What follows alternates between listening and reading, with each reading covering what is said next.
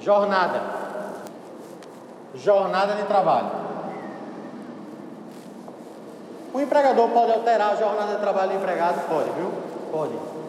Trabalhava de manhã, passou para tarde, trabalhava de tarde, passava para manhã, trabalhava de tarde, ia, foi para noite, passou da noite para manhã, pode. Pode. Isso está dentro do jus variante do empregador.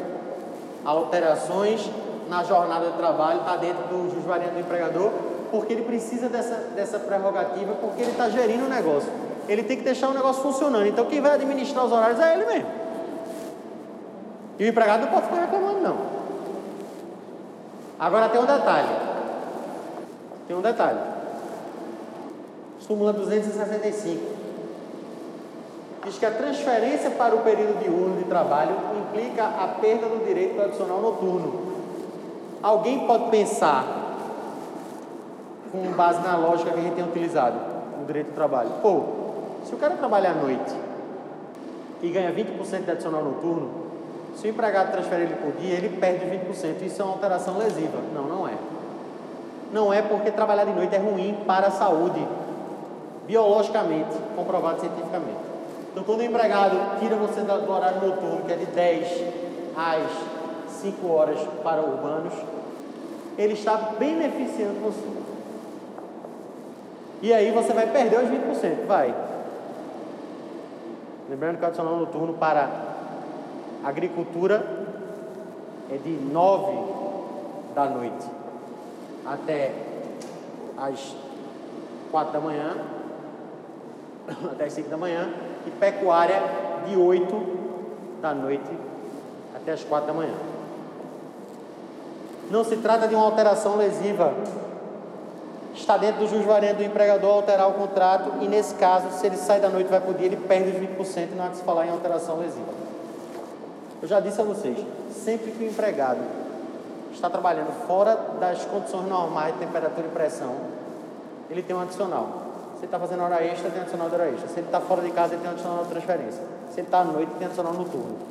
Se ele está num lugar perigoso, tem periculosidade. Se ele tem risco de vida, tem risco de vida. Se ele tem um lugar, está trabalhando num lugar insalubre, ele tem adicional de salubridade. Ele sempre ganha um adicional quando ele está trabalhando numa situação ruim para ele. E todos esses adicionais não incorporam nunca no salário dele. Não se pode considerar direitos adquiridos, porque são adicionais que incidem durante o período em que há aquela situação específica. Quando aquele, aquele agente, aquela situação ruim é retirada do empregado, ele deixa de receber o adicional correspondente em qualquer hipótese, porque porque está sendo bom para ele. A exceção da hora extra que vai estudar quando for jornada, que tem uma regrinha transição. Remuneração. Acabar. Dá para acabar isso agora. Remuneração. Alterações objetivas, remuneração. Eu posso alterar o salário do empregado? Posso. Posso. Só não posso alterar para prejudicar.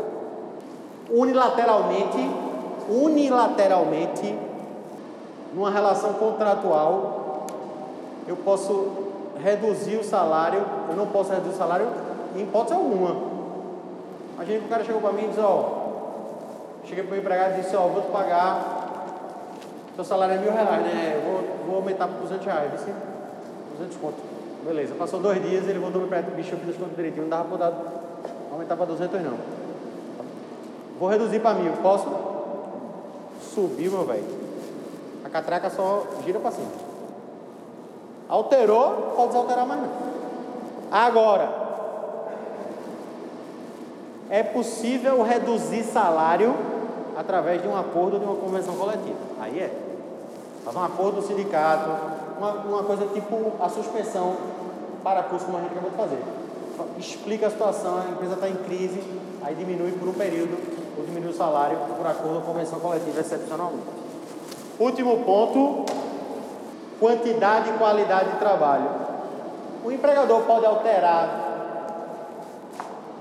o empregador pode alterar o contrato acrescentando mais funções, mais afazeres? Não. Porque se eu dou mais funções, se eu dou mais tarefas, eu devo Você lembra que o contrato ele é comutativo e sinalagmático? Se eu dou mais responsabilidade, mais tarefas, isso pressupõe mais dinheiro. Tem que haver o papel federal, o dinheiro. Se ele assume mais funções, ele deve ganhar mais. E tem outro, outro lado da moeda também, que é quando o empregador ele reduz a quantidade. Principalmente quando o empregado ganha por peça, por exemplo. O cara ganha um real por peça e faz mil peças por mês. Aí o empregador diminui a quantidade. Isso implica diretamente no salário. Não, é ganhar por peça, porque o salário pode ser pago por peça, não só por hora, entendeu? Então ele reduz a quantidade para reduzir o salário. E isso pode inclusive ensejar uma rescisão por parte do empregado, uma falta grave do empregador. Está no artigo 483. Ele também, às vezes, eu peguei um caso em que um cara era diretor de uma empresa, que eu não posso dizer o nome por questões éticas, mas era o Bom Preço, que agora é o Walmart. E o cara era diretor de perecíveis. Preste atenção. Ele é diretor de perecíveis. Sabe que o cara ser diretor de perecível num negócio no mercado é o topo, porque tipo, perecível é o mais importante. Aí esse cara, o empregador dele, teve uma discussão com a raiva dele e colocou ele para fazer, para ser diretor de roupa. Que não vale nada no supermercado, tá ligado? Tipo, o cara vendia picanha para vender calcinha. No supermercado. Então, tipo, isso dentro da empresa é a maior moral do mundo, porque, tipo, o orçamento, o dinheiro que gera o bom preço com carne, com produtos perecíveis, era, sei lá, 10 milhões. E o cara que toma conta daquelas três camisas que ficam do lado esquerdo ali, era 100 mil reais. Só que o cara não alterou o salário dele. O presidente não alterou o salário dele, só mudou a função. Cara deprimiu total, pô. Era uma humilhação. Ele chegava para trabalhar, galera, ei, ô, oh, tem meia para vender aí? Então alterou a função dele, a qualidade da função dele. Mas nesse caso, claramente para assediar, para forçar um pedido de demissão. Então essas alterações têm que ser vistas aí com cautela, quantidade e qualidade. Na próxima aula a gente vai ver as alterações subjetivas do contrato. O seguinte é esse, veio. A gente está estudando a alteração do contrato e estamos aí, ó, nessa. Nesse slide aí, né? A gente já viu ele todinho. Massa. irmão, vocês são topper mesmo. Então já que a gente já viu todas as alterações objetivas, vamos estudar as alterações subjetivas.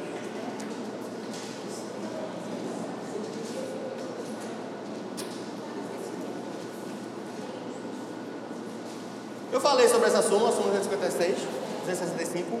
Essa eu não falei não, eu não lembro. Vamos lá. Só para terminar, o, alterações objetivas, falando sobre jornada de trabalho. Jornada de trabalho.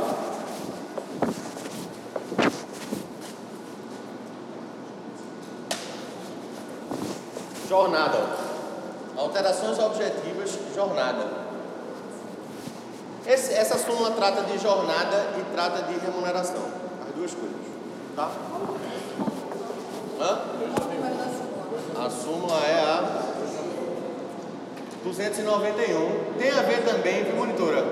Com a 265. A 265 diz o seguinte, que só para lembrar, se eu tiro uma pessoa da noite, do horário noturno, e coloco ela no horário diurno, eu não fiz uma alteração no lateral lesiva. E, e, isso quer dizer que a pessoa vai perder o adicional, obviamente.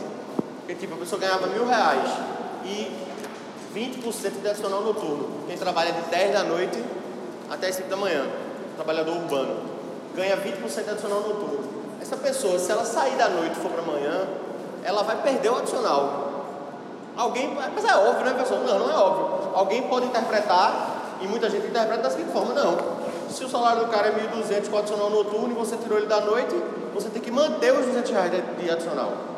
Porque isso adquir, ele adquiriu essa, esse percentual na, na renda dele. Entendeu? Só que o TST está dizendo o seguinte nessa súmula, não, meu amigo. Não é ainda não. Quando você tira uma pessoa da noite e coloca no dia, você está melhorando a condição dela.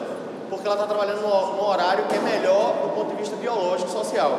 Então, ele vai perder os 20% adicional e isso não será considerado uma alteração lateral lesiva. Na mesma linha, é essa súmula que eu quero falar com vocês hoje, que é a súmula 291. É a mesma lógica, embora o assunto seja diferente, ela seja mais complicadinha. Vou explicar. Imagine que uma pessoa ganha mil reais e mais 400 reais de hora extra, porque ela trabalha além da oitava hora diária, sempre. Há muito tempo já ela está fazendo isso. Há 10 anos. O que é está acontecendo aí? Ela está trabalhando numa condição que não é a ideal, porque a gente sabe que a hora extra é uma exceção, não é a regra. Você deve fazer hora extra quando for necessário. Quando o empregador tiver uma real necessidade no serviço, ele pode fazer com que você faça duas horas extras por dia além da oitava hora, a nona e a décima. Pessoal, eu conheço gente que faz quatro, cinco horas extras por dia. É, mas a lei diz que só pode ser duas. Mas vamos admitir que essa pessoa está lá trabalhando fazendo duas horas extras por dia e isso faz com que o salário dela de mil vá para mil e quatrocentos. Depois de 10 anos nessa situação, o empregador chega para o empregado e diz assim: Ó, oh, velho, eu vou fazer o certo agora. A partir de hoje, tu não vai mais fazer hora extra. Isso seria uma alteração lesiva, porque o cara está fazendo hora extra, não era para ele fazer. E ele vai deixar de fazer. Só que tem um problema sério aí. É que ele vai deixar de ganhar 400 reais. Tá ligado? Porque na prática, veja, a gente está aqui na faculdade, a gente fala tudo na teoria. Mas na prática, sabe o que acontece na prática? Muitas empresas, quando o chefe chega para o empregado e diz, meu irmão, tem hora extra, tu quer? O cara diz, quero. O cara quer hora extra. A gente está pensando aqui como cientista. Estamos na academia, pensando o que é melhor para o trabalhador. Mas o trabalhador no dia a dia, ele quer dinheiro. Então, se ele tem a oportunidade de fazer hora extra, ele vai lá e faz. Não está nem aí. Se o limite é duas horas, ele quer hora extra. Então, o cara estava viciado nessa hora extra. Há 10 anos ganhando 1.400. Quando o salário base dele era mil. Só que tem uma regra que diz assim: se você faz horas extras, habitualmente ela incorpora no seu salário. Ela passa a fazer parte do seu salário. Pessoal, como é que é isso? Tipo, em janeiro eu fiz X horas, aí meu salário foi 1.300. No, na, em fevereiro foi 1.800.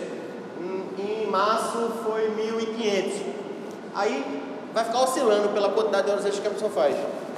Quando chegar no 13 terceiro salário, como é que o, o, empregador vai pagar esse 13 terceiro salário?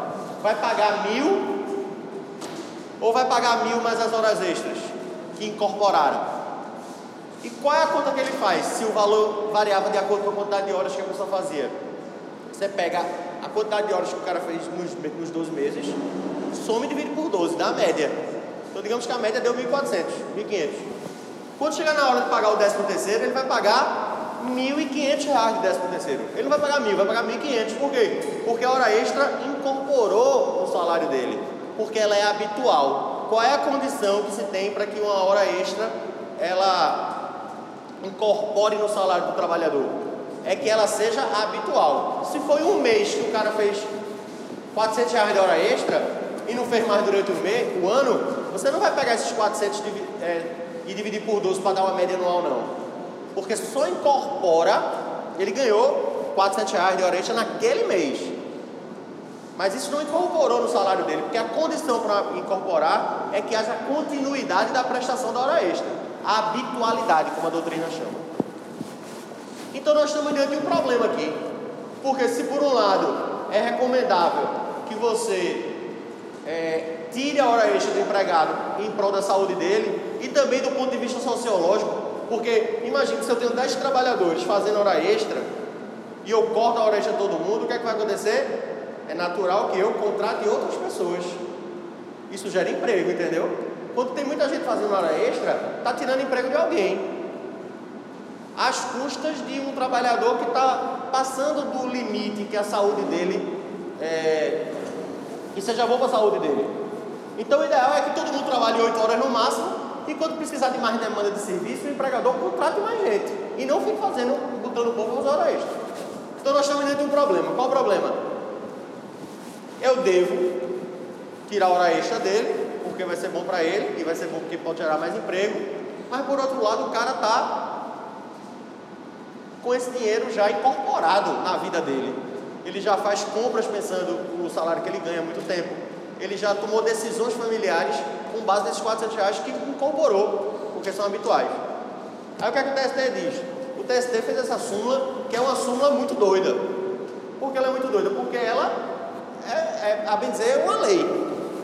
Eles não estão interpretando, eles criaram uma regra verdadeiramente, uma norma jurídica, dizendo, ó, quando uma pessoa está fazendo horas extras habituais e o empregador suprimir a hora extra dele, tirar a hora extra dele, faça o seguinte: faça o seguinte, pode tirar a extra do cara. Isso não vai ser considerado uma alteração lateral lesiva. O cara não vai poder entrar com a ação na justiça e dizer meu salário baixou. Não, porque você tirou a hora extra dele, ele vai parar de receber. Agora vamos criar uma regra de transição para ele ser indenizado, para ele não sentir tanto impacto. Pega a média de horas extras dele a média de horas extras que ele faz no ano, que no caso da gente é 400 reais, e paga ela, esses 400 reais, por cada ano que ele ficou nessa condição. Então, se ele trabalhou 10 anos na empresa fazendo hora extra e agora ele vai parar de fazer, você vai pegar a média dele, que é 400 reais, e, e multiplicar pela quantidade de anos que ele, que ele trabalhou, vezes 10, vai dar 4 mil. Aí você paga 4 mil reais a ele e ele para de fazer hora extra. E esses 4 mil vai servir para quê? Para ele ir se reorganizando na nova fase que ele não vai mais fazer hora extra. Vamos ler o texto para ver se clareia. A supressão total ou parcial, quer dizer, não é só se ele tirar os 400 reais, se ele dividir pela metade a quantidade de horas que o cara faz, horas extras, Digamos que ele fazia duas horas extras habitualmente por dia. Agora ele vai fazer uma só. Isso vai implicar em quê? Vai reduzir pela metade a quantidade de horas extras que ele recebia. Se ele ganhava 400, agora ele vai ganhar 200, porque ele está fazendo metade das horas extras que ele fazia. Então a supressão pode ser total ou parcial para entrar na regra. A supressão total ou parcial pelo empregador de serviço suplementar, que é hora extra, prestado com habitualidade, tem que ter habitualidade, porque senão não incorpora durante pelo menos um ano. Então a habitualidade, ele está deixando transparecer que a habitualidade para o TST, para fins de incorporação de horas extras no, no salário, é de um ano. Menos de um ano ele não está considerando ainda como sendo habitual. Assegura ao empregado o direito à indenização correspondente ao valor de um mês das horas suprimidas, total ou parcialmente, para cada ano ou fração igual ou superior a seis meses de prestação de serviços acima da jornada normal. O cálculo observará a média das horas extras, das horas suplementares nos últimos 12 meses anteriores à mudança, multiplicada pelo valor da hora extra do dia da supressão. Então tem alguns detalhes aí que eu não expliquei ainda. Primeiro, ele manda pagar a média de um mês de hora extra por cada ano. Mas ele está dizendo aí que cada ano ou período superior a seis meses. Então, se o cara trabalhou 10 anos e 6 meses, ele vai ganhar 11, 11 vezes a, a, média de horas extras. E tem mais um detalhe no final da, da súmula que é interessante. Ele diz: não são 10 anos que o cara está fazendo hora extra, você vai fazer o cálculo pela última hora extra que ele recebeu. Porque em 10 anos o salário do cara mudou, o valor da hora mudou. Ele está dizendo, ó, tu não vai calcular proporcional não, o que o cara recebia em 2008 não. Tu vai pegar a hora extra dele de hoje e vai fazer o cálculo, vai tirar a média e pagar aquela hora extra pelo valor de hoje, não pelo valor da época, para fim de indenização. Concorda comigo que isso aqui é uma regra que foi criada, tipo uma norma jurídica do caramba, que a gente estudou já que súmula é o quê? Súmula é o resumo da jurisprudência.